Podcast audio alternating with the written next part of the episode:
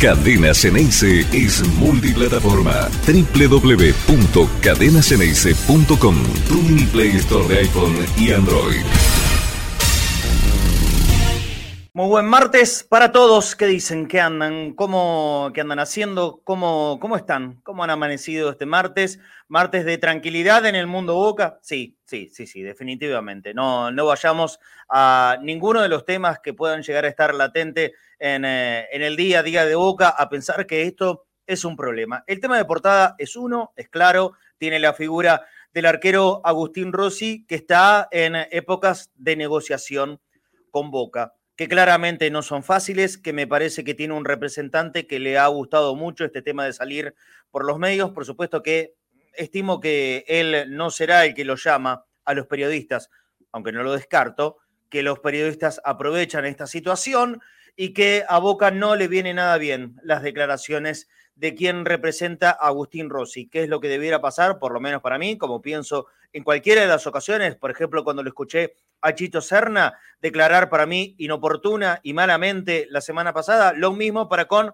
el representante de Agustín Rossi. Estas son negociaciones que se tienen que hacer en lo posible en silencio. A ninguno de nosotros nos debiera interesar el porqué de la plata y cómo ganan la plata los jugadores de fútbol. Pero bueno, ya lo expuso el benemérito representante de Agustín. Lo primero que hay que decir es, en cuanto a la información, Boca le va a hacer una nueva propuesta, yo no tengo en claro cuándo, pero sí que le va a hacer una nueva propuesta superadora a la anterior. Como toda negociación me parece lo normal, ¿no? Uno empieza desde abajo y después si hay que subir, se sube. Siempre hay tiempo. Y del otro lado, uno empieza alto y si hay que bajar, se baja. Siempre hay tiempo. ¿Esto quiere decir que llega a buen puerto? No, la verdad que no lo sé. No tengo la menor idea. Y aquí saco la información y voy con mi opinión. Lo que vengo diciendo en todos estos últimos días y semanas. Boca debe y necesita hacer el esfuerzo para tratar de sostener a Agustín Rossi, por varios motivos.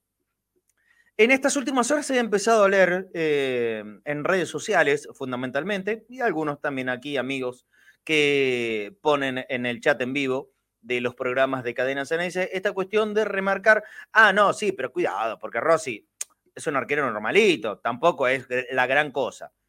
Eh, yo no sé por qué es esto, pero rápidamente lo que puedo decir, desde mi opinión, es hoy Rossi es un jugador imprescindible y fundamental en este contexto de Boca. Los ejemplos sobran. Y no solamente es una cuestión de los penales, que dicho sea de paso, no es un detallecito menor. ¿eh? Por los penales, Boca ha ganado mucho, muchos de sus títulos obtenidos en el último tiempo fundamentalmente, y tuvo como gran protagonista Agustín Rossi. Así que si alguien lo quiere tirar para el lado del desmedro, ese tema de los penales, me parece que se equivoca. Boca tiene un buen arquero.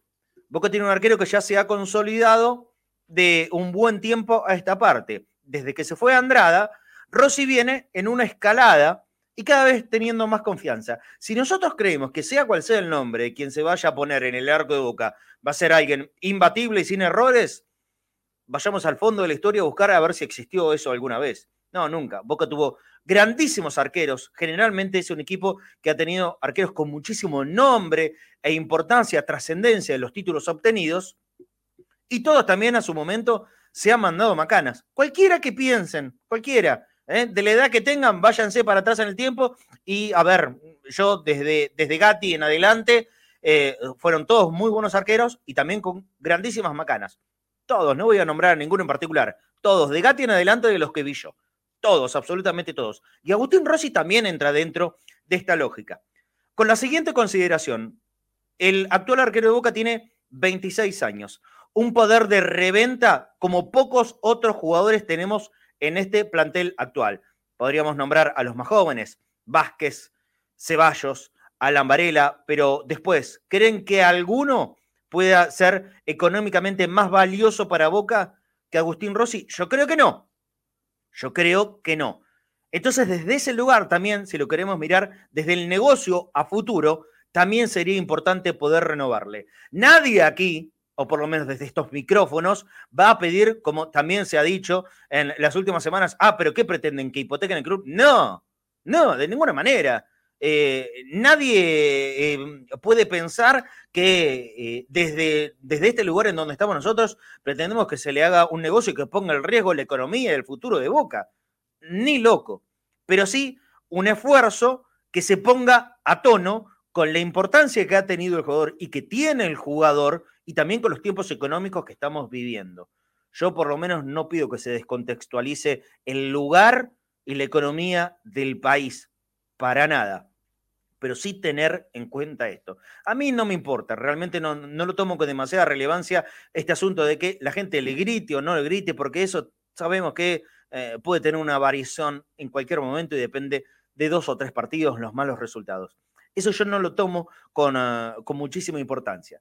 Pero sí saber, sí saber que los jugadores en todos los planteles tienen niveles de importancia y de dinero superior, porque ¿y por qué no, no vale lo mismo un goleador como lo es, por ejemplo, Benedetto, que, eh, no quiero ser antipático con nadie, que, que Sandes? No es lo mismo.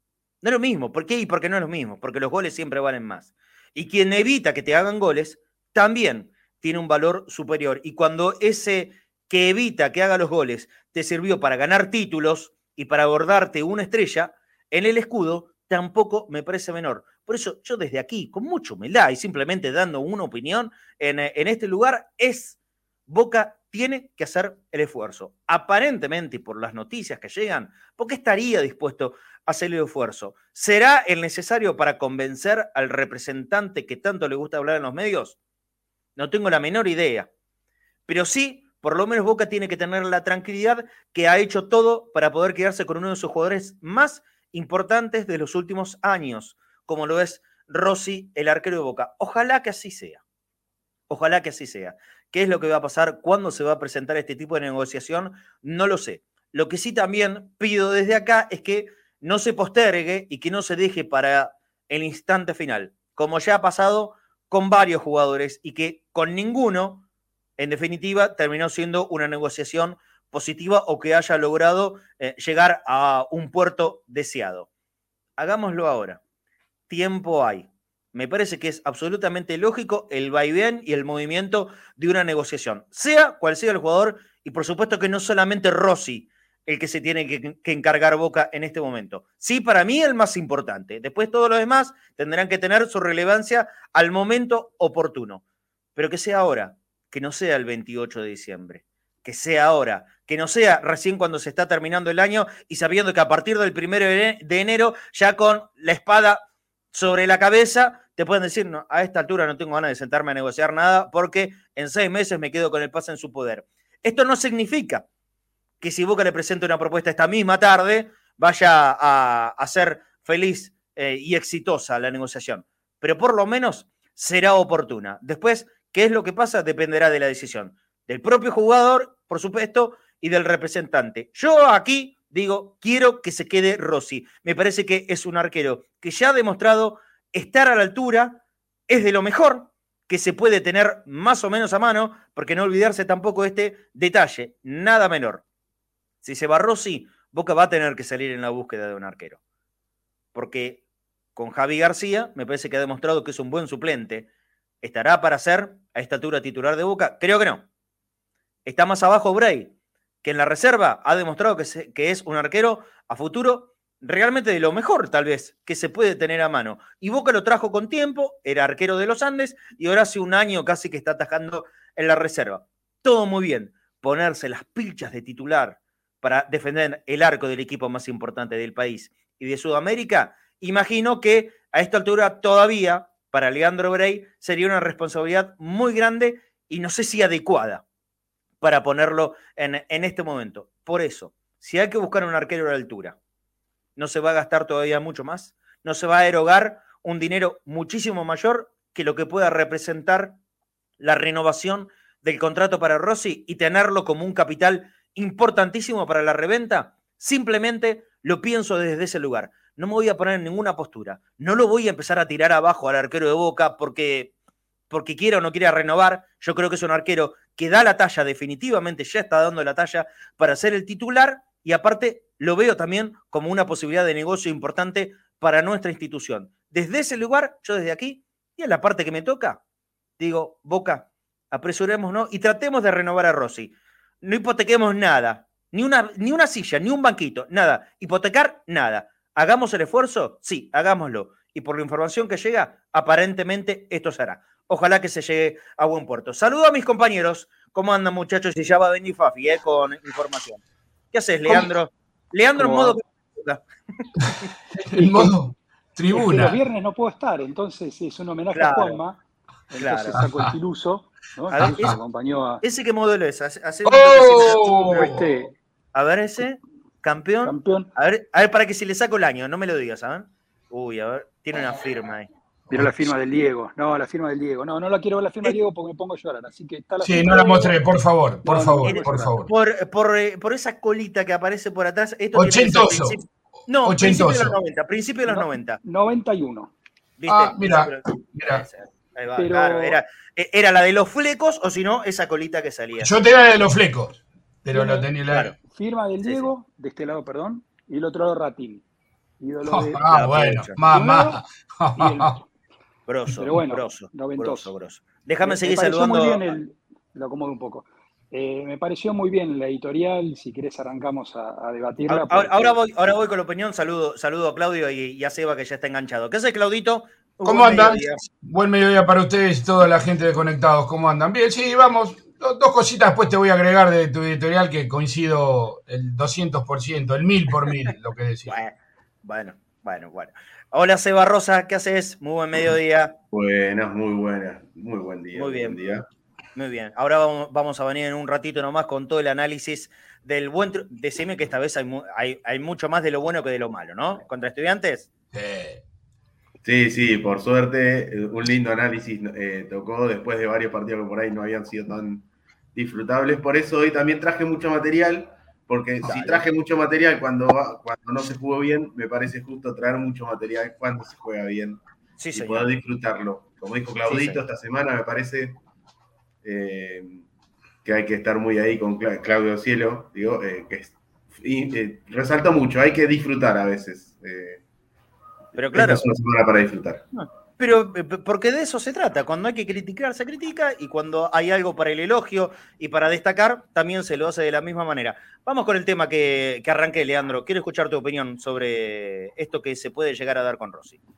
Mira, ayer, hablábamos de este tema, ¿no? Eh, me parece que en las negociaciones el, factor tiempo, el factor presión mediática y, el factor, em, e, el humor general influye mucho. Eh, bueno, vos sabés que yo estudio derecho deportivo, me, muevo con esto, más o menos eh, entiendo el asunto. Por eso, eh, como hincha de Boca, yo puedo decir que lo que hace el representante no me gusta porque soy de Boca. Ahora, lo que está haciendo el representante está perfecto. El tipo, ¿qué es lo que hace? Sale los medios para que estemos nosotros hablando de esto. ¿Y por qué estamos nosotros hablando de esto? Porque creo que de 100 hinchas de boca, 99 queremos que el arquero siga. Entonces, esa es la forma que él tiene de presionar, manteniendo el tema en el candelero. ¿Sí? Pues si no va a pasar como Salvio, que no se hablaba, no se hablaba, no se hablaba, y, se fue. Y yo no sé puedo entender que, la manera, que la manera de tenerlo bien, bien latente eh, es con los medios públicos. A mí la verdad no me gustaron las formas, eh, Leandro, que, salió el representante a contarlo. Pero sí yo entiendo que lo haga público. ¿eh? Es un tema de, buscar presión, ¿no? Porque, a ver, cada uno defiende a su cliente. lo, que, lo que más quiere el representante es sacar la mayor cantidad de plata posible para Rossi. Y el mejor bienestar y que esté más cómodo y que Rossi se dedique a atajar y que él se encargue de todas las, las comas, los puntos, las cláusulas y, y, los dimes y diretes de cualquier negociación y de cualquier contrato.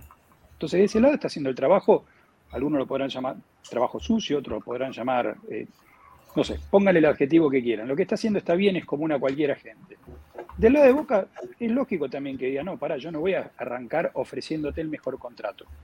No, porque si te ofrezco el mejor contrato y vos me decís que no, ya te tengo que pagar más que tiremos al aire. Supongamos que el mejor contrato es Benedetto, Rojo, no lo sé, pero digámoslo al aire. Eh, si yo arranco ofreciéndote el máximo contrato y vos me decís que no, ya, ya tengo que superarlo.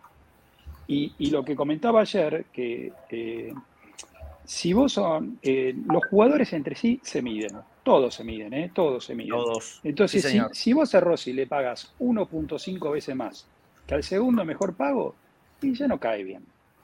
No porque no se lo merezca, ¿eh? no estamos hablando de merecimiento, estamos hablando de que comparten grupo, comparten el día a día y no está bueno, no está bueno. Eh, desde ese lado, y ese es el principal miedo siempre que tienen los dirigentes a la hora de negociar, ¿no? Por ahí no, no por poner toda la plata en un jugador, sino lo que puede eh, desmadrar en el resto de plantel. Exactamente. Es más, es más, eh, hay más de una tesis, dentro de todas las que hay, más de una tesis, dentro de todas las que hay, que lejos está de ser la única, que la pelea entre Román y Palermo se da cuando Román viene con el contrato Villarreal ganando bastante más de lo que ganaban Guillermo y Palermo, que eran los top hasta ese momento. Son palabras, eh, está claro que no hay que meterse con la guita de nadie, bien merecida que la tenía Román, bien merecida que la tenía Palermo, Guillermo. Estamos hablando de tres glorias de la página central de Historia de Boca, pero eh, esas cosas eh, hay que tenerlas en cuenta. Ahora, déjame dos segunditos para decirle, Boca no necesariamente tiene que pagar con dinero. Me decir que va a pagar con, en especie, no, no, estamos en la edad media. Lo, que quiero decir, Boca tiene un montón de opciones. Si el jugador se va libre, Boca se queda con el 0%. Dentro de estas negociaciones que hay, Boca puede ofrecerle parte del pase o parte de un resarcimiento de una futura venta. Vos bien, Marce, dijiste, 26 pirulos, arquero titular de Boca. Si Boca tiene una buena copa, supera la barrera de los octavos, avanza, cuarto, semifinal, es un arquero que lo va a ver todo el mundo. Es un arquero que su cotización va a subir considerablemente. Bueno, si vos, en vez de dársela hoy, con un dólar que yo que estoy viviendo afuera, me agarro la cabeza, no sé lo que debe ser en, Argentina, que un día está 3.30, otro 3.50 y ayer 3.10, digo, esto joda, esto parece un, no sé, parece el, juego de la batalla naval, a 4, a 7 estamos tirando, es un descontrol. Entonces Boca tiene opciones, Boca le puede dar tiro al aire arbitrario, 30% de una futura venta. O sea, si lo vendes en 10 palos, 30% son 3 millones, 3 millones eh, Exactamente. de dólares. Bueno, entonces hay opciones. Boca Andrade lo vendió en 6, según leí por ahí, y no recuerdo si fue tan así. Bueno, la verdad que Andrade es más grande, fue a México, un mercado menor. Rossi tiene futuro europeo. Entonces, apelar al ingenio en las negociaciones. Hay que apelar al ingenio, al consenso y también saber que del otro lado hay una postura que puede ser diferente a la tuya. Totalmente. A, partir de eso, me parece que cualquier negociación va a hacerse, por lo menos en términos un poco más amables. Y eso me parece que tiene que entender la gente que negocia por parte del Consejo de Fútbol de Boca. Ahora voy con vos, Claudio, pero déjame saludar porque está enganchado Fafi Pérez con información de Boca, que no es mucha, pero ya lo quiero meter en este tema, que es lo que nos preocupa por lo menos el día de hoy, eh, que es del arquero de Boca. ¿Qué hace Fafi? Muy buen mediodía, ¿cómo estás? Marce, compañeros, ¿cómo andan? Buen mediodía. Muy bien, muy bien. ¿Hay algo para aportar importante respecto de esto? Yo decía, Boca le va a presentar una, una propuesta. No tengo idea, y te pregunto a vos si, si más o menos podés rumbearnos, ¿cuándo sería la, esta oferta superadora que Boca le tiene preparada al arquero? No, no tengo cuándo va a ser el día, sino cómo va a ser la oferta. Eh, a ver, Boca le va a presentar sí. al contrato que tenía ya dicho por muchos lados y, contado, no, vamos a hablar de eso. Boca le va a ofrecer el contrato que tuvo el último año Carlos Tevez en Boca, a Agustín Rossi, a dólar oficial. No, no digamos números, pero me parece que con el nombre que dijiste ya estamos hablando que, es una cifra eh, que por lo menos lo pone al tope, al tope de lo, de lo mejor pago de Boca, y no está mal. Top 13. Bueno, no está mal. Creo que es el lugar que le corresponde al arquero. A dólar oficial, no como ahora que está cobrando su salario a un tope de dólar de 80, algo ya que ha quedado en el tiempo aquí en Argentina. Sí, en realidad el representante ayer dijo 50, pero como ya se han dicho tantas cosas, uno nunca sabe a quién creerle, ¿no? No, 80, 80, 80. 80 sí, es cierto. El representante dijo 50, un poco también exagerando. Eh, bueno, pero no, cierto no suma, ¿eh? ¿eh? Esa exageración. claro te embarra mal la cancha. Te embarra mal la cancha. Te embarra mal la cancha. Sí. ¿Fafi se cayó? Ah, no, no, perdón. no, eh, no, entiendo, no, mejor dicho, no, no entiendo, no. No tengo eh, cuándo va a ser esta presentación. Sé que va a ser en los próximos días. Fafi, está muy alejado del micrófono, ¿eh? Se escucha con mucho rebote. Ahí estamos, ahora sí. Ahora sí, sí. Le decía, no tengo la fecha de cuándo se va a presentar esto. Sí, sé bien, eh, y por la fuente, una fuente que yo confío mucho, que va a ser esto que les comenté. La oferta de Boca va a ser lo mismo que cobraba en su último año de contrato Carlos Tevez y a dólar oficial. Bueno, bueno, está bien. Me, parece que ahí Boca se pone a, la altura, acorde de lo que merece el arquero. Ahora, si acepta o no, ya es otra historia, ¿no es cierto? Sí, ahora quedará. A ver, eh, sin entrar en ningún puesto, ni estando del lado de la, del, del, consejo o de la dirigencia de Boca, ni tampoco del arquero. Eh, la pelota la tenía el consejo de fútbol, ahora se la pasó a Rossi. Si le hacen esta oferta, como me dijeron, la oferta, la, pelota la va a tener Agustín Rossi. Bueno, bueno. También eh, pasa que aparentemente Rossi querría una compensación por lo que no pudo ganar en estos tiempos, ¿no? Y y hasta suena lógico. ¿Qué quieren que les diga? Hasta, hasta suena lógico. Bueno, veremos. A partir de ahora es una negociación. Yo por lo menos querría la tranquilidad esta que, está contando Fafi. Que Boca se ponga a la altura. Que Boca mantenga una negociación seria con un arquero que lo merece por su rendimiento. Después, si acepta o no, ya es una historia que no depende de ninguno de nosotros. Eh, bueno, en realidad no dependió nunca por ninguno de nosotros, pero digo, que Boca se ponga acorde a lo que corresponde al arquero. Eh, cerrado tema Rossi, eh, por lo menos por, por información, Fafi. Eh, ¿Para querés agregar, Seba? Sí. ¿De esto? Sí, yo en algunas cositas no estoy del todo, de, o sea, no es, no es que no esté de acuerdo. Digamos, sí hay una cuestión.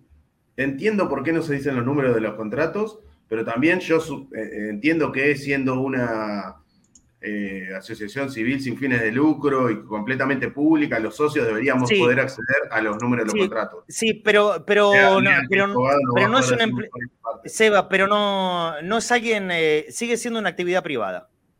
¿Se entiende? Eh, son asociaciones civiles. Los socios del, club podrían, lean, sé que va a agregar algo ahí. El mes que viene, igual en la asamblea se va a saber esto, lo, cuánto se pagó por Beneto en su momento y un montón de cosas más. Perdón, hay que separar muchos términos acá, porque lo que dice Seba es cierto. Boca es una asociación civil, por lo tanto somos todos los socios dueños de Boca. y todos tenemos el mismo derecho a un solo voto. Acá no hay. Pero también el, contexto de donde estábamos, ¿eh? El contexto de donde estamos. A mí me parece muy antipático a veces. Porque, y, eh, la verdad, decir que Juan Pérez gana X dinero en un país donde eh, alguno dirá por atajar una pelota gana más que un médico bueno, tiene razón en decirlo. Ahí estamos. gana 20 veces más que un médico. y va a tener razón en decirlo. Entonces, hay, cuestiones que hay que hacer. Después, yo te digo, mi punto de vista es, no deja de ganar más que un médico porque no se diga, y, y los clubes de fútbol para mí tienen un problema con la transparencia, ¿eh? no Boca, en ah, general, todos. De ah, hecho, Boca es de los más transparentes dentro de un fútbol argentino quebrado. Entonces, los clubes del fútbol argentino tienen que empezar a mostrar transparencia y una de las formas de generar transparencia es ser claros con los contratos. Cuánto se vende, cómo se vende, por, eh, ¿sí? cuánto se vende, cuánto se compra, cuánto se paga y poder mostrar los números. Si no tenés nada que ocultar, tenés que poder mostrar los números. Esa es mi forma de pensar. ¿eh? Sí, yo entiendo, pero para los jugadores esto sigue siendo, o, cualquier empleado de los clubes sigue siendo un contrato privado. ¿eh? Sigue siendo un contrato privado. En, Europa es muy común que se sepan los, los, los sueldos de todos los Son porque Seba son sociedades anónimas, por lo tanto los accionistas tienen derechos a que los socios en, el llano no tenemos. Pero es un aparte, distinto. aparte ya sabemos cómo funciona en los últimos tiempos. Cada vez que quisieron perjudicar o hacer una campaña en contra de alguien, le pusieron los contratos públicos. En la tapa de los diarios, ¿no? Exactamente. Por eso. A mí, a mí no me gustó nunca hablar de guita. No me gustaba nunca. Yo, ayer lo escuchaba a Claudio decir, eh, a Claudita Ucielo. Eh, Rossi gana, ah, voy a decirlo, porque lo dijo del aire, entonces no hay problema eh, 4.200 dólares. Y para mí es una bestialidad. Pero con el dólar a cuánto. pero para un jugador de fútbol es un vuelto. Claro, ¿el dólar a cuánto? ¿El dólar a cuánto? 80 gana, ya tenés un quinto. A dólar 80, claro. Menos. Claro, claro. Un, cuarto, o sea, gana. Todo eso para nosotros sigue siendo un montón de guita igual. pero nosotros no, no, vivimos en esa realidad. No. ¿Mm? ¿Se entiende? Por más que sea dólar oficial, a, 80 o a 50, es un montón de guita igual. ¿Se entiende? Pero es otra realidad. Y el arquero de Boca, el arquero de Boca que gane 4.000, no, no, no, no, no suena lógico. Déjenme terminar con Fafi y la información porque él se tiene que ir rapidito. Eh, cosas importantes que queden de, para saber tanto de la posibilidad. Acá, Daniel Otero pregunta, Adonis, y te traslado la pregunta. Sí, eh, es el deseo que tiene Boca. en cuanto se oficialice la salida de, de Izquierdos, que se fue a préstamo a Sporting de Gijón hasta fin de año. Y, porque falta que firme el contrato nada más. Ah, bueno. Pero ¿qué hace? Con esta salida a préstamo, una nueva ventana. Es el arreglo que terminó teniendo Boca con Izquierdos para, para que pueda tener esta ventana de incorporar una vez más hasta el 8 de agosto. Y ahí Boca sí, va a presentar la oferta por Adoni Frías. Lo que no me terminan de decir es si se va a incorporar ahora o si se va a incorporar en diciembre, la forma más eh, correcta de decirlo, pero quizás tranquilamente se puede incorporar después de octubre, porque el campeonato termina en esa fecha. Claro, claro, claro. De ser ahora no tiene que ser hasta máximo negociando. 8 de, 8 de agosto, ¿no? ¿El máximo? Sí. Bien. Y no es el único jugador por el que están negociando. Están hablando también con un delantero. No me dijeron si era centro delantero o si era delantero por afuera. Bueno, está bien. No, ni, una puntita del nombre, nada. Cero, cero. Lo sabés, Fafi, lo sabés. Espera, lo no, sabés. no, no, no. lo sabés. ¿Y sa- ¿Sabes por qué dice que no? Porque no, porque no lo sabe Nah, nadie. Porque nah. si, si hay algo que, que hace este consejo es no tirarle Sí, sí, una nada. data a ninguno. ¿eh? Eh, por eso tantos nombres que se tiran al azar muchas veces. Eh, perfecto. ¿Algo más o como para ir ya perfilando equipo para el domingo en Paraná contra Patronato? ¿Seguirá Vázquez o tiene chance de volver Benedetto? Boca vuelve a los entrenamientos hoy, a las 4 de la tarde, nuevamente. Sí. práctica abierta para la prensa, estos 30 minutos que, que te dejan ver del comienzo de la práctica, por los que algunos se indignan en los primeros movimientos que tiene el entrenamiento, pero bueno. Eh, Tenés que aclararlo, Fafi, tenés que aclararlo, sí, los 30 porque- minutos, aclararlo, aclararlo, aclararlo. Yo lo avisé antes, Eh, ¿eh? Todos dan fe. Sí, pero es, pero es antes. lógico. En cuanto al equipo, si responde bien esta semana, el único cambio va a ser la vuelta de Benedetto y la salida de Luis Vázquez del equipo titular. Y yo dejaría un asterisco porque esta semana van a acelerar los tiempos de los entrenamientos que está teniendo Facundo Roncaglia. Yo creo que esto viene a la par del rendimiento que viene teniendo Zambrano. Así que yo lo dejaría en duda al cambio de Zambrano, si no, seguramente para los próximos partidos ya lo veremos a Facundo Roncaglia en el equipo titular. Y lo último, después de siete meses, Sí. vuelve a entrenarse a la par de sus compañeros Diego Hernán El Pulpo González, ya a disposición de Hugo Ibarra, que si así lo desea para el partido contra Patronato, ya puede concentrar. Qué lesiones largas, por Dios. ¿Siete meses, Pulpo González? Siete meses, Marcel, siete meses eh, y dos semanas son los que le, le llevó esta última lesión, sobre todo la recuperación de la misma, recordando que, que tuvo que pasar por, por el quirófano. Ah, eh, estamos hablando de, perdón, no te quiero corregir al aire, pero eh, para, para no decirlo más, ¿de, de Pulpo González o de Briasco? Perdón, de Briasco, de Briasco, bien. Ah, ok. los siete meses fueron de Briasco, los siete meses fueron de Briasco. Eh, pasa el Pulpo también, pasó por mil lesiones el, y el pulpo, montón que no juega. sí, son los dos que, que están en el plantel. Y Este tiempo es de Briasco. El tiempo es de Briasco, correcto. Bien, Pero no, bien, no- no es medio crónica la enfermedad de Beriaco, Fafi. Mirá, eh, cuando ya tenía el, el ok de los médicos, volvió a resentirse una especie de que se le formó algo como un líquido en su tobillo, en el que volvió a tener que operarse y por eso le, demandó tanto tiempo. Eh, según me dicen ahora, está entrenándose normal con el equipo.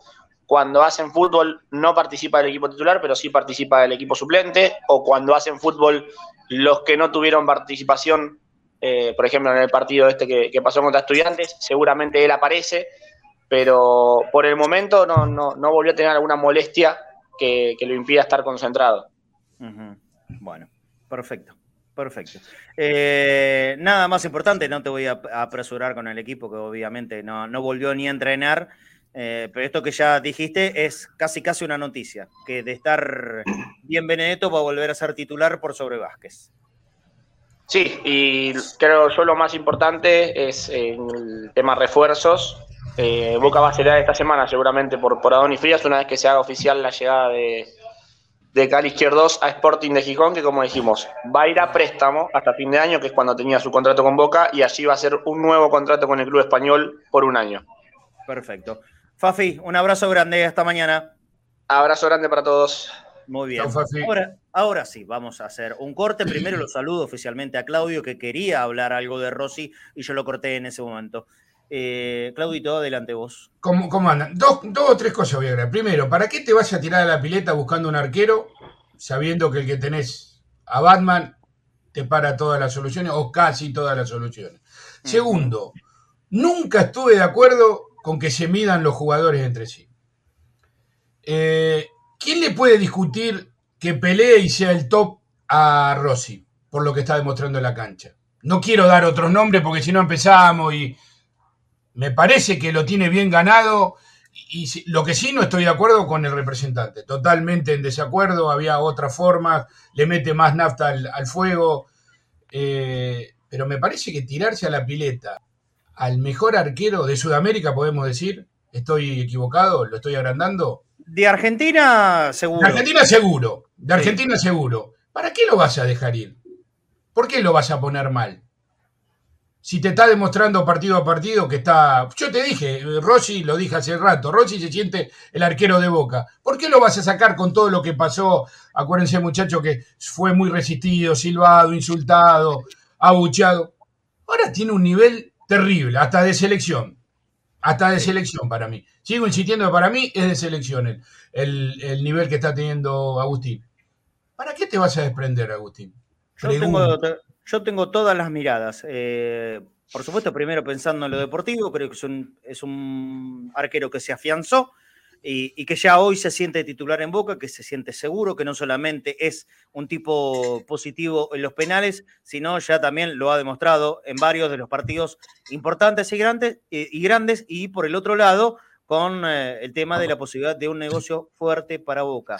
Eh, vos tenés una capacidad de reventa en Rossi como en pocos jugadores puede llegar a tener en este plantel, porque de los más importantes en cuanto a nombres son Benedetto y Rojo. Ellos superan a, Ceballos o a La Marela o, a Vázquez, pero ya son gente sin gran capacidad de reventa por una cuestión de edad. Lógicamente, bueno, Rossi, junto con los juveniles mencionados anteriormente, son los que a Boca le pueden dejar una plata importante, con todo lo que significa en este tiempo económico de club y de la Argentina en, eh, en particular, y sabiendo lo que está pasando con muchísimos jugadores en el mundo, que van en la búsqueda de la libertad de acción para quedarse con la guita, todos ellos. Si Boca puede abrir una puerta de negociación, sería fundamental. Ojalá que sea así. Terminado el tema Rossi, por lo menos para mí, y quiero meterme en, en análisis de Seba.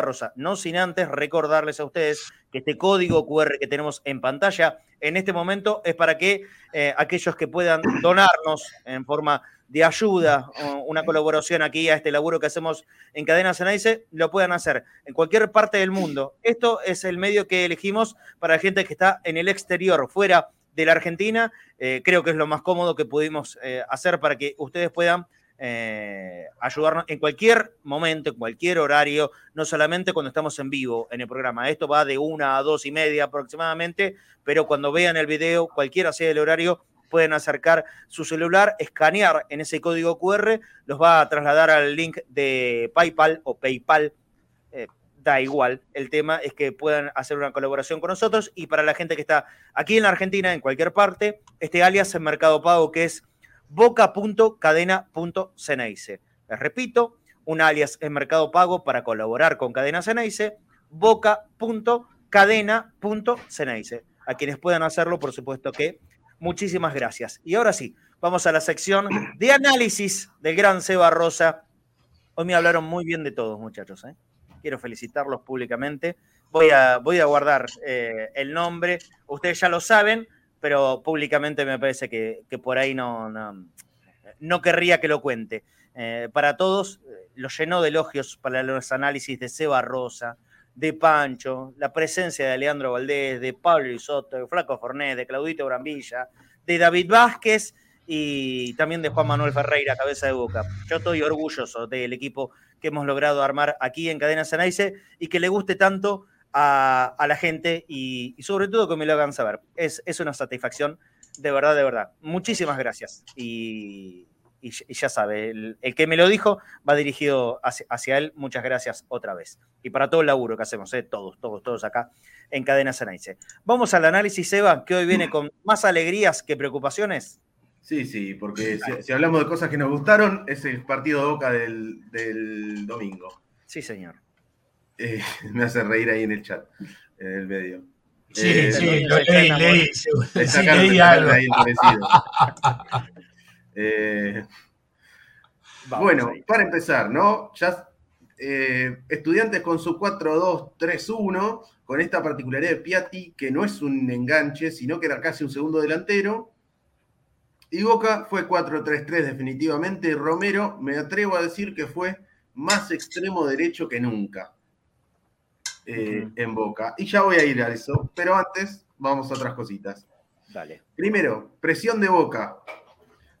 Un detalle, los extremos de Boca, fíjense en esto, saltaban a veces sobre los centrales y no persiguieron a los laterales de estudiantes hasta el, hasta el área de Boca. ¿eh? Los seguían un rato y en un momento, ¡pum!, los dejaban, los dejaban. Los soltaban y los dejaban venir. Eso tiene sus riesgos, eh, como decimos siempre, pero el tema es que Boca fue una presión muy intensa. No lo puede traer porque sabemos que no se puede mostrar ni, ningún video del partido porque nada, censura total, pero ya lo pueden ver. En YouTube y en todas las redes. un video de la hacer... intensa de Boca. Se va, se va. Me, dejas hacer un, pequeño detallito, segundos. No se pueden mostrar videos del fútbol argentino ni en YouTube, por lo menos no los que no, no estamos expresamente autorizados por los dueños de los derechos, ni tampoco en las redes. Yo quiero decir, no, quiero ser antipático ni, ni, mala onda, y mucho menos con, gente que sé que es de boca y que lo hace de corazón. En, las últimas horas le, bloquearon o, o, le bajaron la cuenta de Twitter a, un muchacho que solía poner, no, no le sé el nombre, si, no lo diría.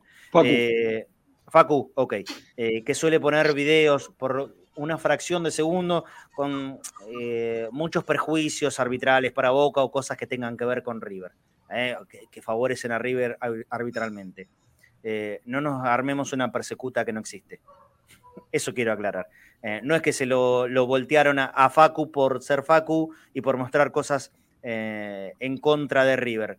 Esto tiene que ver con los derechos de televisión. No se puede, entendámoslo. Y cualquiera que lo haga puede entrar en el mismo peligro de que le suspendan la cuenta, que se la saquen directamente, que se la bloqueen. Eh, esto tiene que ver con derechos. Derechos. Hay derechos de imágenes que si no los cumplís o si no pagás una fortuna de guita, no podés emitirlas en ningún medio audiovisual, sea cual sea. Nosotros acá en YouTube o las redes eh, en Twitter. No tiene que ver con una persecución a una persona en particular o por algún hecho eh, en particular, sea Boca o River. No, mm, lo que es justo es justo. Esto no tiene nada que ver. Son buscadores, son bots. Si vos pones alguna imagen, te la bloquea. A nosotros nos han bloqueado transmisiones de los partidos, no por poner imágenes, por poner audio un segundo, tenemos el antecedente en época de pandemia, cuando pusimos un audio de tres, segundos, ¿eh? Tres segundos del himno nacional argentino.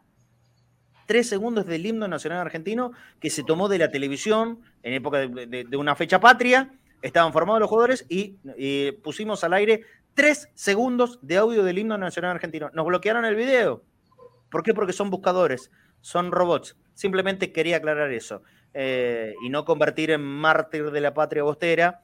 No por él, no por Facu en particular, repito, no lo conozco, pero las cosas como son, porque si no nos estaríamos confundiendo. Simplemente eso.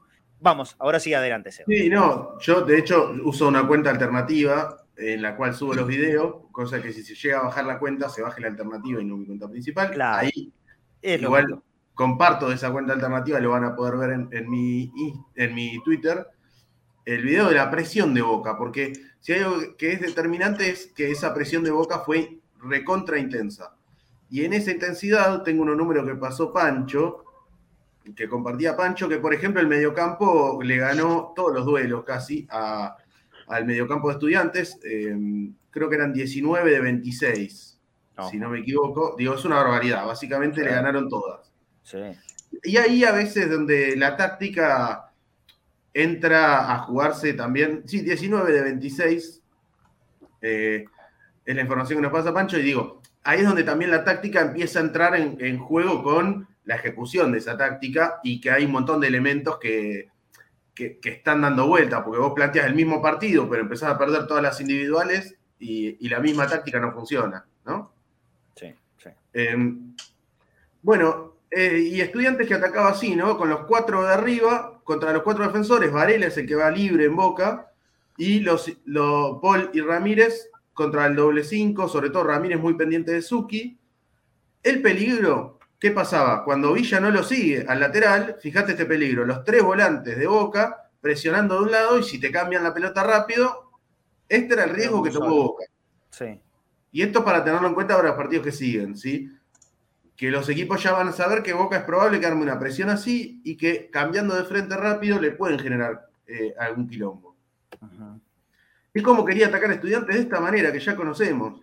Que pase el lateral y adentro del área, fíjate que los cuatro atacantes se cerraban para ir al área 4 contra 4.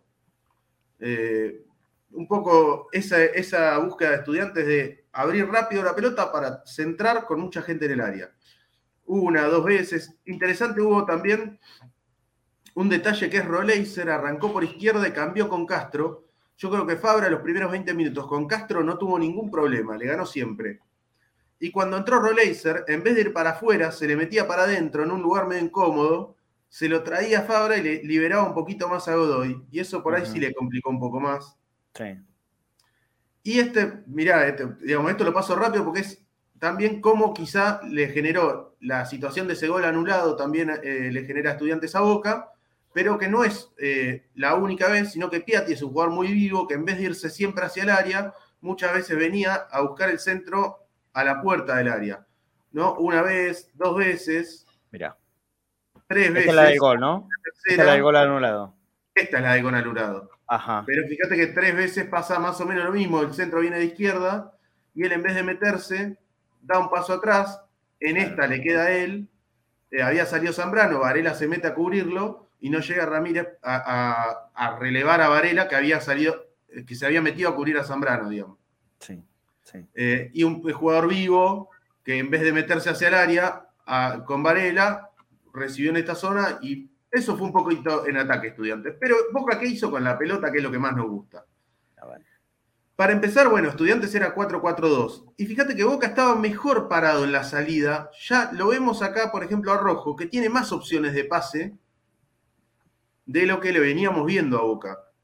Por ejemplo, estos dos volantes, estos dos delanteros, si los tres, digamos, si Varela se metía entre los centrales, si Rojo se abre bien y da unos pasos para adelante, ya no lo están bloqueando. Entonces, con, estos tres jugadores, Boca solucionaba. ¿Te acordás que vimos varias veces cómo con dos jugadores le marcaban a, los tres?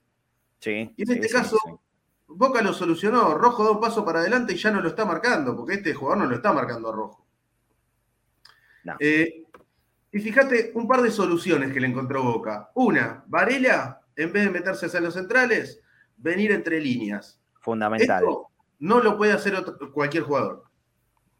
No porque no pueda ponerse en ese lugar, sino porque esta misma jugada, viene el pase de rojo, les, lo sale a presionar Suki y Varela mete un, un amague que lo deja pagando a Suki y mete la pelota rápido a Villa que solo lo puede hacer alguien con la capacidad para recibir siempre bien perfilado que tiene Varela. Varela, todas las pelotas se las dan y cuando para la pelota, él está mirando el arco rival. Sí. Es mágico por poco, es una cuestión de estudio el caso de Varela, de cómo puede ser que reciba siempre bien perfilado. Entonces, quizá otro jugador en esa posición es muy difícil que lo pueda hacer con tanta facilidad y que no le roben la pelota. Pero con Varela podés arriesgar. Claro. Te permite eso. Porque, otra vez digo, las tácticas son las tácticas, pero las tácticas se ajustan a los jugadores, por ejemplo. La misma táctica con otro jugador no funcionaría tan bien. Em, para eso, además de Varela, fue clave que los dos volantes, eh, Ramírez y Paul, no se vinieran todo el tiempo al lado de Varela, que esto lo hablamos un montón de veces. Sí. Que los volantes le busquen la espalda a los de estudiantes. Fíjate, las cuatro estudiantes en línea, o intentando presionar, y los dos volantes de Boca atrás. Esta justo Fabra tocó para atrás. Pero fíjate que si Fabra toca con Varela, Varela tiene dos pases por delante. Se les abre el camino un montón y todos los metros que tenían por adelante antes de enganchar la última línea de estudiantes. ¿eh? Claro, es que esta es la, posición que uno más le gusta, a mí personalmente más me gustaría ver más seguido a los volantes de Boca, ¿no? Que no se acerquen tanto en la salida, sino que busquen esta espalda. Es cierto que esto te lo permite que Estudiantes no presionó con la línea defensiva tan adelante, sino que tenía espacio entre líneas y Boca lo aprovechó bien. Habla bien de Boca aprovecharlo. Sí, señor. Eh, otra vez, ¿no? En el segundo tiempo, fíjate, sale Zambrano y Paul ganando un espacio intermedio que, el defensor no sabe si salir con Paul, porque si sale con Paul, Vázquez queda libre. Claro. Eh, o, no salir, porque si no sale, Paul recibe libre. Ese lugar eh, me parece que es clave para que Boca aproveche cada vez más a los, a los volantes, ponerlos en ese lugar. La otra salida, la otra forma de solucionar esto era Fabra Villa. Y esto no es nuevo, ¿eh? esto es viejísimo en Boca, es clásico ya. Pero ¿qué pasa? Villa no lo vemos encerrado por tres o cuatro jugadores ya. ¿Por qué? Porque Boca ocupa mejor el resto del espacio y si vos ocupás mejor el resto, no permitís que lo presionen con cinco tipos. Sí. Otra, otra, ¿sí? Villa jugando mano a mano, poner a los jugadores, digamos, obligar a los rivales a que te, te marquen a los demás, hace que Villa no, pueda jugar más mano a mano. ¿Y qué? Que cuando Villa estaba tapado de esta manera, fíjate, en esta tenemos Villa Ramírez contra 5, del otro lado Poli Romero, abiertos, solos. Esto lo dijimos contra argentinos. Vimos la imagen de Villa encerrado entre 5, él solo entre 5. Pero mirábamos del otro lado y había dos jugadores de Boca contra tres de argentinos. Entonces decíamos, no puede ser no están compensados. O sea, si hay cinco con Villa, hay, tiene que haber jugadores libres de boca del otro lado. Bueno, hubo jugadores libres del otro lado. Esta jugada termina en un cambio de frente. Y este ataque termina de Villa a un, a un Vázquez que eh, anduvo muy bien pivoteando y, picando a la espalda de la defensa. Vázquez pivotea a Paul y Paul sale rápido a Romero y es Romero mano a mano del otro lado. ¿Por qué? Porque si acá son cuatro contra dos, acá son dos contra uno. Si izquierda son 4 contra 2, en derecha son 2 contra 1 de boca. Pero para eso vos tenés que tener estos toques rápidos. Un toque rápido, otro toque de una y este toque rápido de Pola Romero para encarar al defensor. Esto es lo que uno le gusta de Boca, cuando arranca de un lado, junta marcas y rápido cambia de, sector para, para, agarrar los libres. En todas las fotos que pusiste, Seba, en todas, ¿eh? Eh, está la característica de ese jugador esperando bien abierto a la derecha. ¿Y quién eh, es? Romero. Romero, en, todas. Sí. Y mirá lo que te voy a mostrar. Traigo la diferencia de los mapas de cómo se ocupó la banda derecha contra Talleres, que dijimos que no hubo profundidad, y vemos que casi no hay, un poquito de víncula, pero casi no hay peso en, el último tercio por banda derecha. Y en, en, este caso, Advíncula fue más profundo que contra Talleres. Paul también se turnó para no ir siempre por adentro, ir a veces por afuera y llegar hasta el fondo. Y Romero jugó mucho más abierto y más adelantado que contra Talleres. Contra Talleres, fíjate que juega casi de 8 clásico. Bien, o sea, nunca pasó por, por afuera, por derecha. Siempre se fue hacia adentro y hacia atrás. Acá se ve que la indicación fue clara. Romero, no te, no te tires hacia atrás. Te quiero abierto y pegado a la raya. Y fue mucho más lo que pesó ahí. Y la banda derecha. Es, buenísimo esto, lo del mapa de calor, eh, para, para, afirmar una idea que, con la que yo vine acá el lunes.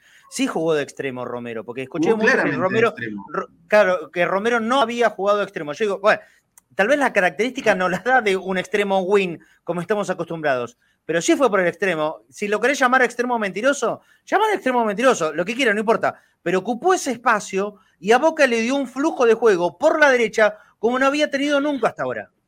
Porque no, porque no era solo quién, sino dónde. O sea, no era solo si es Romero o Ceballos. Era qué jugador, pero en qué lugar. Si Romero iba a, apurarse y bajar al lado de Varela a pedir la pelota, ese espacio quedaba vacío. Acá Romero fue más paciente. Quizá la tocó un poco menos, pero cuando la tocó, la tocó mucho más cerca del área rival. Y fíjate. Coincido. Sí, que vos pasando y mirá estas pelotas. Romero desbordando, tirando el centro. Esto encima era, Romero estaba había desbordado y hace una pared con Paul que se apoya. Y advíncula. Y tira el centro. Y es un triángulo por derecha. En esta es Romero para, el, para que pase advíncula. Y en el área, Vázquez, Villa, eh, Paul y Ramírez, ¿eh? los dos volantes entrando al área, algo que le pedimos. Que tanto lo pedimos, sí, señor. Otra más, esta es la previa al gol. Advíncula. Romero se cierra un poquito, pero no es que está tirado de, al lado de Varela. No. Y le llega la pelota a Paul adentro del área y desbordando. O sea, Boca acá es profundo, llega hasta el fondo. De acá sale el centro de Paul, que, es la jugada de gol, ¿eh? O sea, sale el centro de Paul, cabecea Villa, Vázquez recupera, mete el centro y acá, esto lo traigo por un pequeño detalle, digo, si, eh, para que tengamos un poco de memoria, eh, acá llegaba solo Paul contra cinco jugadores de, estudiantes, Paul se soltó de más, que lo soltó muy fácil. Eh, ¿sí? Si, un jugador de Boca hace esto, hubiese sido muy... Lo liquidamos. Sí, sí. Paul tuvo tiempo de acomodarse, perfilarse para poder hacer esa tijera. Sí, sí, sí. Está en mano a mano y más miró mucho la pelota y Paul tiró dos pasos hacia atrás y se le soltó y definió muy bien de tijera. Sí.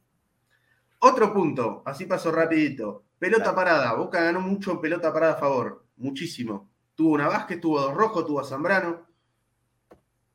Una, dos, traje dos fotos, pero digo, ganó muchísimo.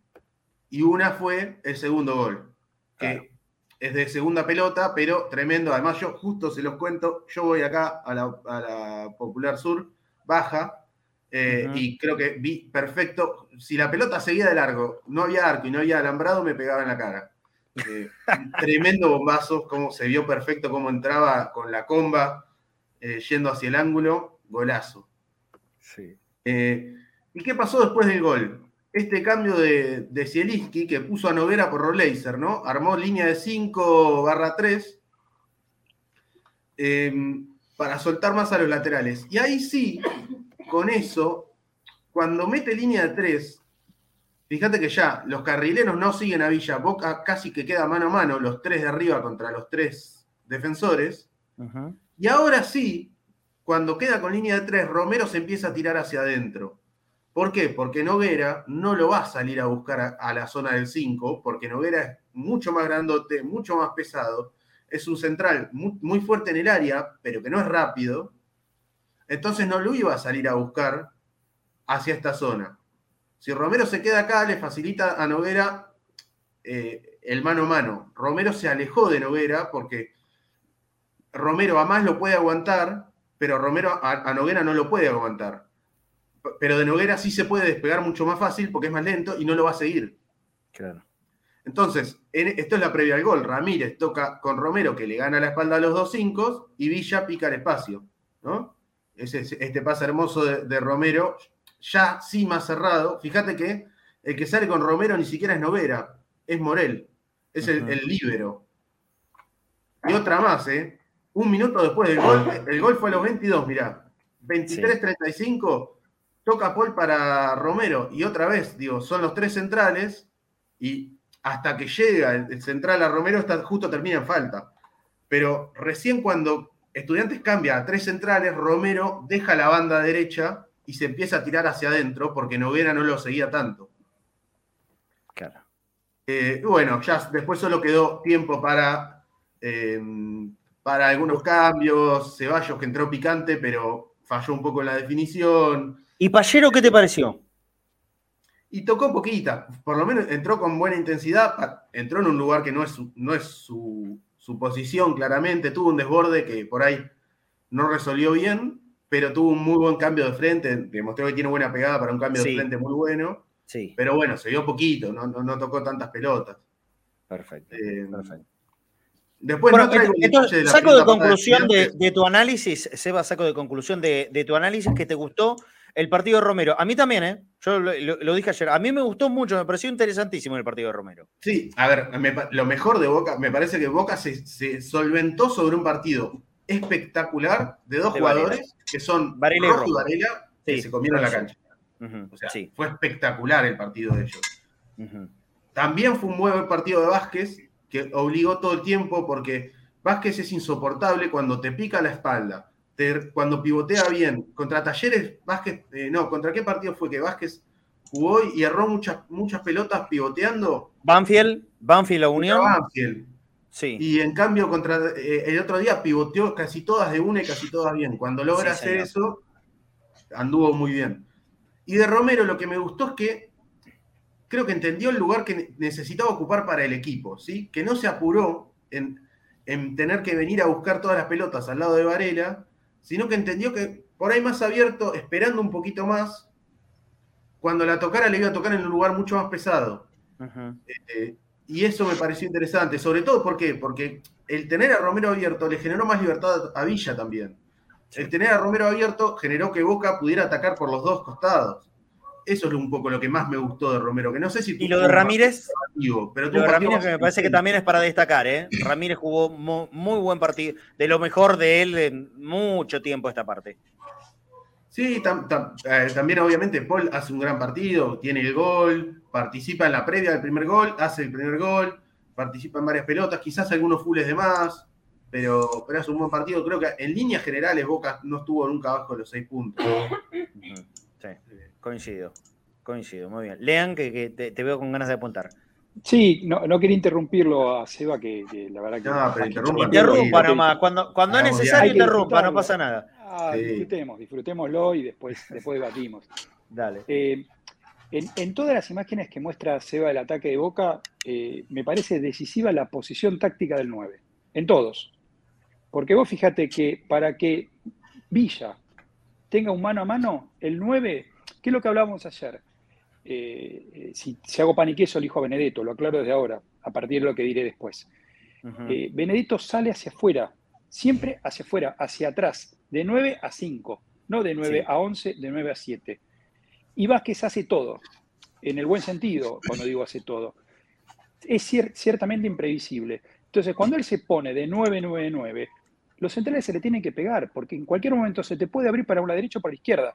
Esas diagonales que tira o esas pelotas que va a buscar contra las bandas, obliga a los defensores a quedarse quietos. En cambio, con Benedetto, el 2 o el 6 rival, el que lo tome, el stopper, si marcan con 3, que marcan con, con- de la forma que marquen, saben que no se va a abrir a los costados, que es más pachorra en ese sentido. Entonces, ahí es donde pueden desdoblarse y marcarlos con dos y hasta tres personas a Villa. Ahora, si tenés Sí. un 9 que se te mueve todo el tiempo, a Villa lo vas a tener que marcar mano a mano. Sabiendo estas características. ¿Sabes a quién ayudó mucho para mí? Eso, perdón, Marcel. No, no, ¿sabes, dale, dale. ¿Sabes a quién más ayudó mucho eso para mí? A Romero. Romero. Romero, ¿Por qué? claro. Porque Romero, si, si le puedo poner un detalle, por ejemplo, Romero también, igual que Benedetto, la pide siempre al pie.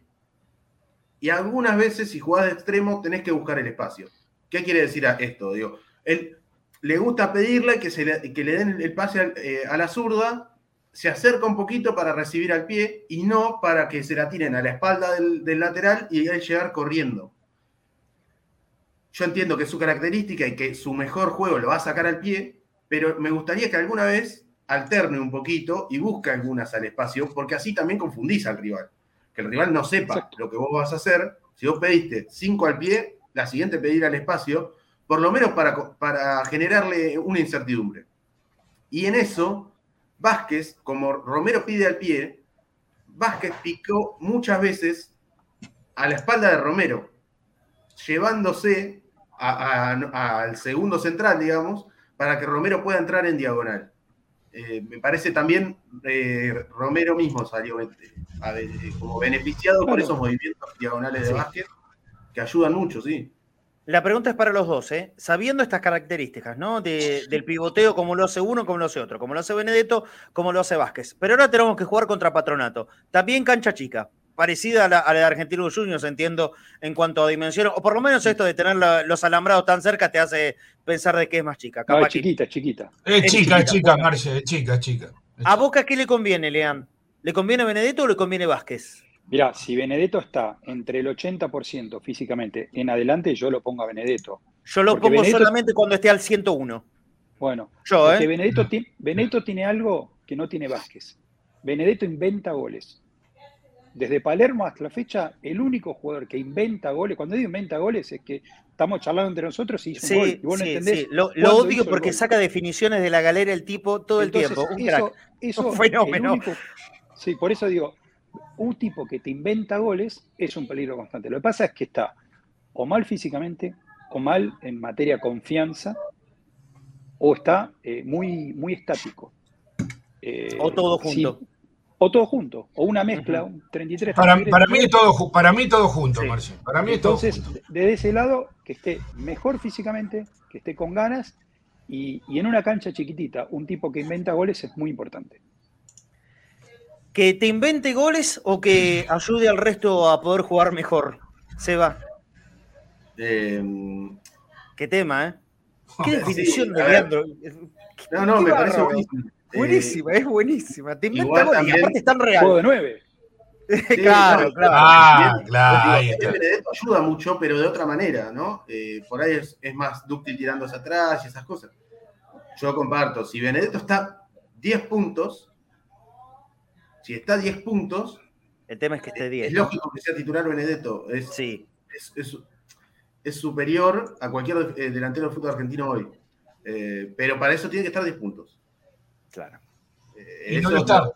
y no lo está, Seba. Y no lo está. Hoy, por hoy elegís a Vázquez vos. Sí. Se va. Ah. Claudio también. Si, él no está a 10 puntos, sí, pero eso lo sabe solamente el que lo ve en la semana. Digo, el primero el cuerpo médico que lo trata y después el cuerpo técnico lo ve en la cancha, en los entrenamientos.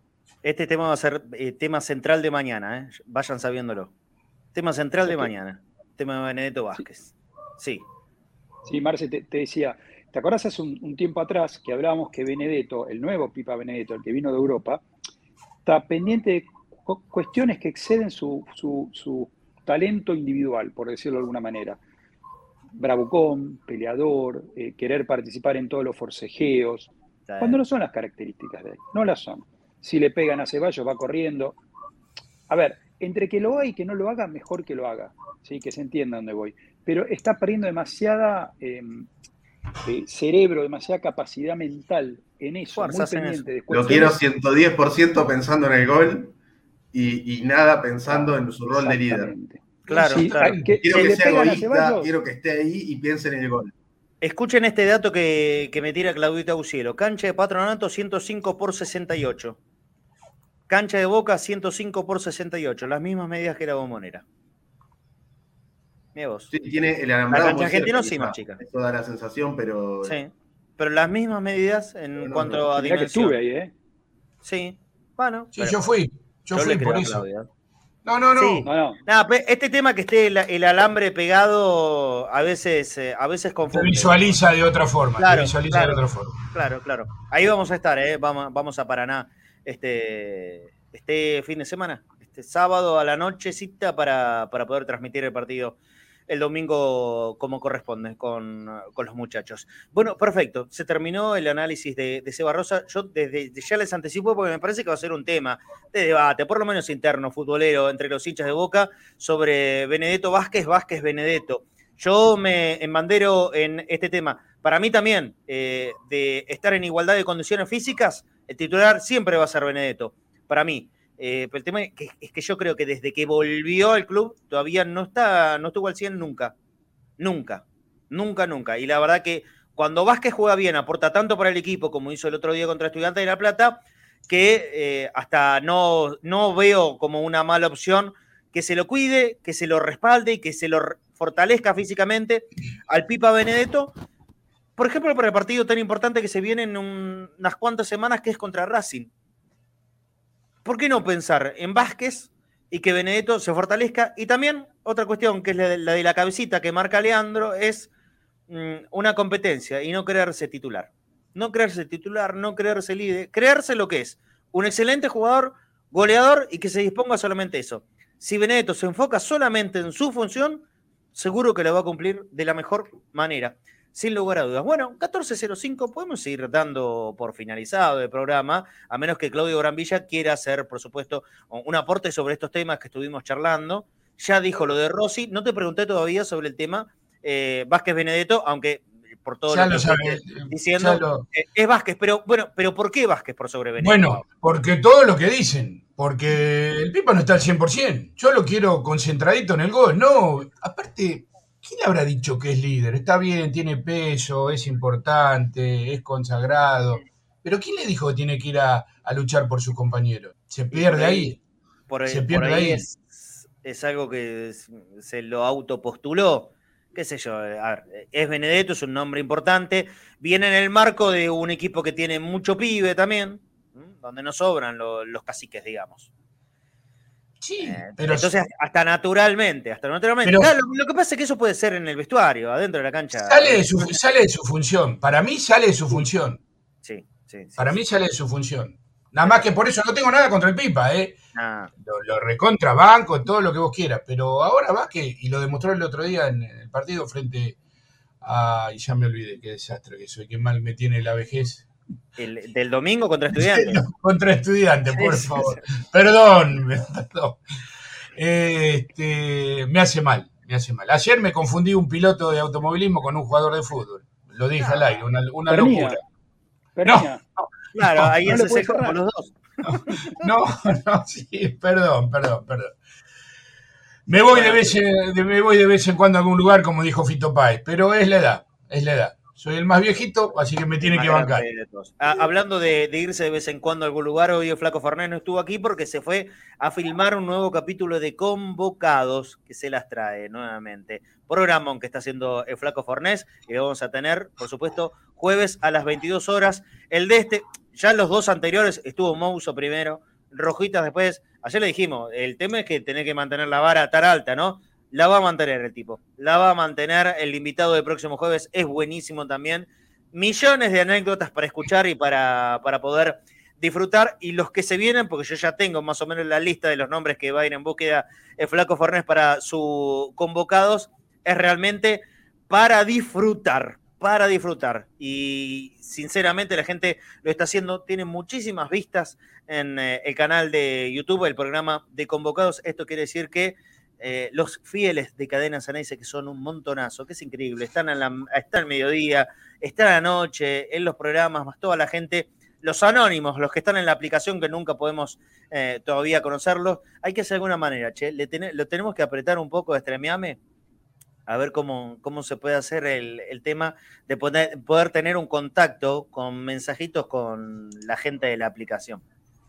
A ver, Dos Santos, el clan Dos Santos eh, Rodo, Mariano, a ver si nos ayudan. ¿Cómo podemos llegar a tener un contacto con los que nos escuchan en la aplicación? Que siempre son más de 10 veces más de los que están en YouTube, ¿eh? 10 veces más.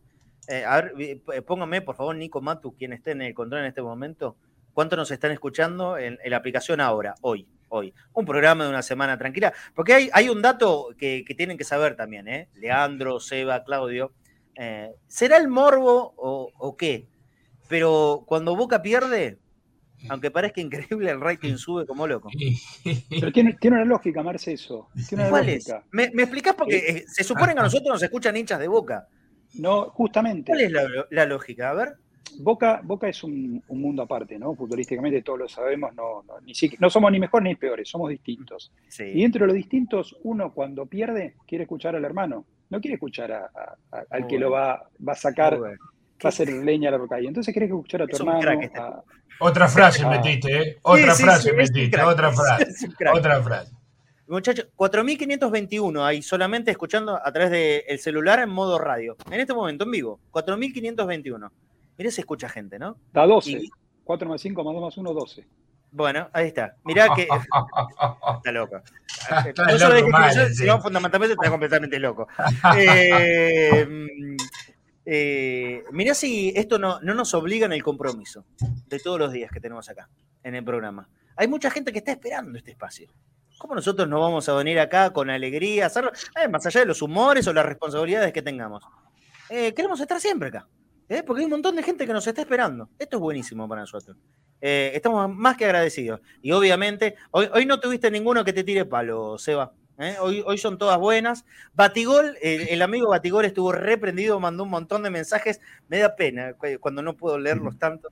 Eh, no, hoy de hecho estuvieron muy graciosos, me hicieron reír mucho ahí. Sí, eh, pues me, encanta que participen así. Lo, que pasa es que, bueno, hay, hay, programas como para leerlos más y hay programas donde hay que darle lugar al contenido. Cuando viene Seba, hay que sentarse muy atentamente a aprender de, lo que, de lo que Seba nos muestra. Los de la Marcelo de dice Batigol, para que lo voy a leer a Bati dice los de la app, Marcelo, ahí no hay cuentas truchas ni nada por el estilo, ni cuentas troll. Eh, es verdad, es verdad, también, sí, sí, es cierto. Y, mira, y, solamente en vivo lo están escuchando 4.500 personas en este momento, Bati, querido. Eh, los espero a una cosita, porque probablemente el viernes a la noche no me encuentren entre bosteros, pero si no estoy el viernes a la noche, voy a estar el sábado a la noche, desde Paraná. El que le entre bostero de la semana lo vamos a hacer, lo vamos a hacer. Así que si no estoy el viernes en el pre-viernes bostero, el de la cerveza, voy a estar el sábado a la noche ya eh, acomodados desde Paraná y con los compañeros que estén ahí también para hacer un entrebosteros. Marce, perdóname, es terrible Marco Guevara. Walter Pico pelado es Leandro Valdés. Terrible, es verdad. Es, verdad, es verdad, es verdad. Tengo movilidad, ¿eh? Tengo movilidad. y aparte Leandro la Racing, Walter Pico. Sí, nada, pero vos sos más goleador que, que, Walter. Que tuvo, tuvo su buena racha de goles. Sí, sí. El mejor festejador de goles que vi con la camiseta de Boca. Walter Pico, un crack total. Pero voy a decir algo malo. Eh, jugando para Vélez, en un partido que perdimos 1 a 0, él jugando para Vélez hizo sí. un sí. Vélez. Sí. Yo me acuerdo sí. de todo. ¿eh? Yo me acuerdo de, todo. de lo bueno. No me lo acuerdo. Sí. debía, estar enojado por algún motivo, pero hoy trabaja en Boca, es hincha de Boca, a morir. Sí, sí, sí, bueno, son todas buenas. Algunas, es como el Colorado McAllister. Un día jugando para Racing jugó con un excesivo fervor ante Boca, eh, que también lo debemos acordar, pero el Colorado de Boca. Sí, sí. Yo, yo, yo perdono todo, tipo de cosas. Al, al único que no, se lo, no se lo perdono ni se lo perdonaré jamás es al muñeco que hizo así. A ese no le. No, no, no, no, no. Lo veo y me revuelve el estómago. Lo, lo, lo vivimos cruzando en la cancha. Eh, el, otro día tuvimos eh, el desagrado de, viajar con él en el ascensor. Estaba con. Eh, pará, porque había varios. Estaba con el Pela Fusano. Creo que estaba. Creo que estaba Fafi Pérez, pero eso ya no estoy seguro. Pero el Pela Fusaro estaba seguro conmigo, con Ciro, mi hijo. Eh, viajamos con él en el ascensor. Ni, ni media palabra.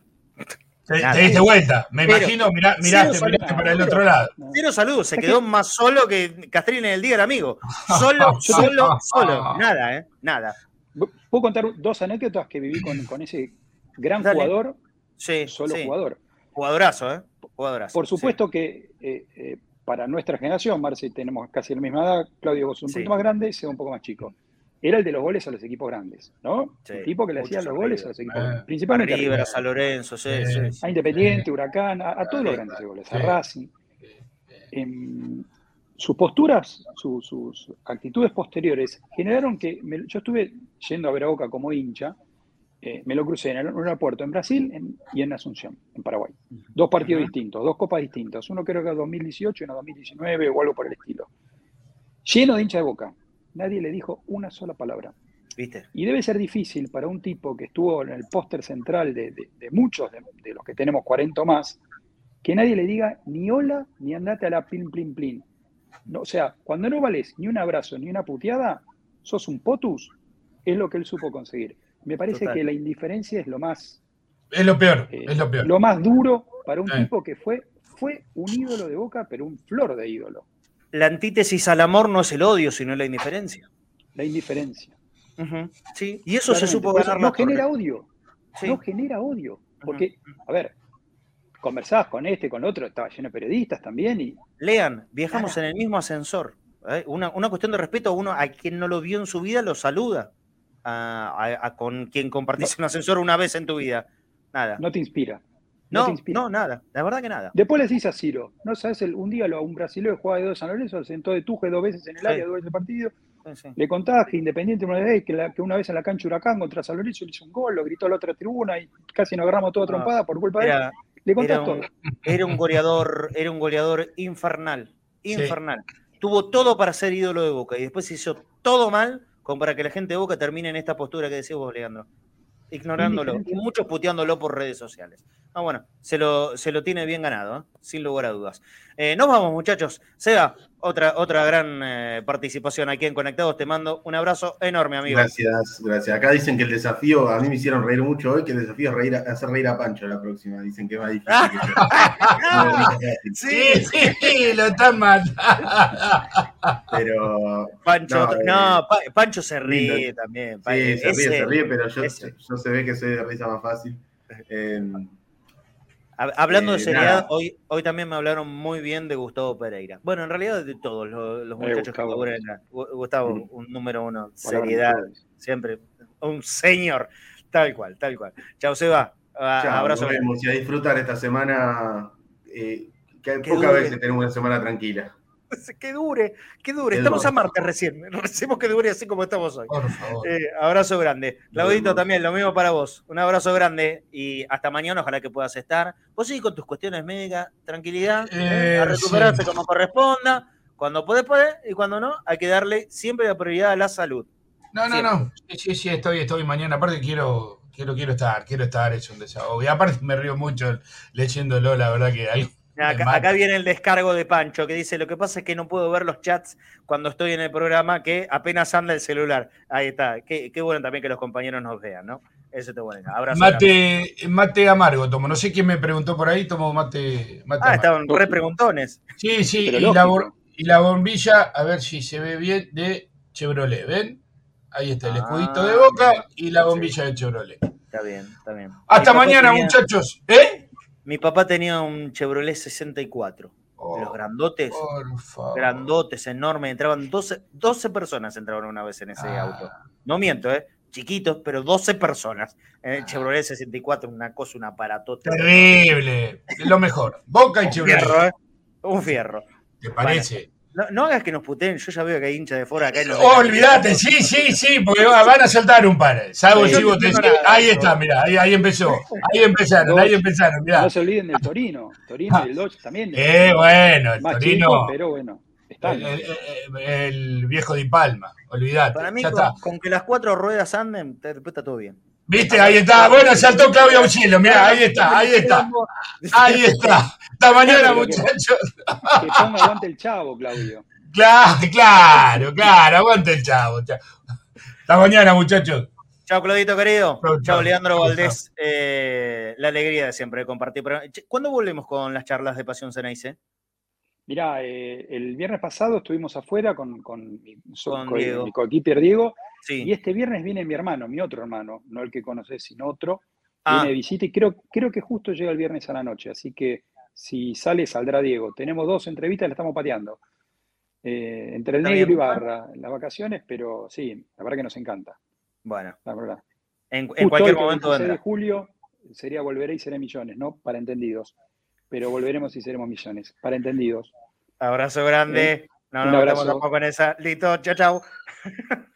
Leandro Valdés, un lujazo que nos damos eh, ca- casi siempre acá en este programa de Conectados al Mediodía. Bueno, muchas gracias a todo el mundo por habernos acompañado una vez más. Antes de cerrar, lo mismo de siempre que le pedimos, el que pueda hacer una ayudita para con nosotros con el laburo, se viene un nuevo hay que pagar todo otra vez. Alias en Mercado Pago, boca.cadena.ceneice. Les repito, alias en Mercado Pago, sobre todo para la gente que está aquí en la Argentina, es el método más directo que encontramos. Boca.cadena.ceneice. Su aporte siempre va a ser valorado y muy bien recibido por nosotros. Y si estás afuera, en cualquier otro país del mundo, este código QR que te ponemos para que puedas escanear con tu celular. Y si no, también está el link en la descripción de este video de, YouTube. Si estás mirándolo por otro lado, la descripción en el video de YouTube para cualquiera que nos esté eh, escuchando y o mirando en otro país del mundo que no sea la Argentina, mediante PayPal o PayPal, como, como se pronuncia correctamente. Ustedes sabrán, desde ahí también nos pueden dar una ayudita grande a nosotros. Sea cual sea, no importa el monto, a nosotros nos va a servir y por supuesto que lo recibimos eh, de la mejor forma. De verdad que no importa el monto, es lo que ustedes puedan, lo que ustedes quieran, lo que ustedes valoran, el laburo que hacemos todos los días acá en Cadena Sanaice. Esperen que me están mandando un mensajito aquí en privado. Ah, no, ok, son saludos y siguen hablando de, de las marcas de autos. Eh, Chivo TC, Pedro Flores, Aldo Villar, Gustavo Díaz, Juan P., Don Cray, Dora Allende, Abel Ramírez, Denis Damián, Claudito querido, Pedro Flores, Guillermo, David eh, González, Juan Ferreira, Juan Ignacio, Klaus Neise, Claudio Leche, Gabriel Power, Juan Zagarna, Jorge Leonel, Ángel Hernández, Santiago Largente, todos, todos, eh, Pancho, por supuesto, todos los que estuvieron a lo largo del programa participando del chat en vivo, gracias, amigos. Ustedes son realmente muy amigos nuestros. Están buscando parecidos nuestros en eh, personajes de otra nota. no hay ningún problema. Cada uno debe tener su doble por algún lugar del mundo. Seguro que es así. Gracias a todos. Mañana, miércoles, nos reencontramos otra vez para hablar de lo que más nos gusta a todos. De boca. Chao.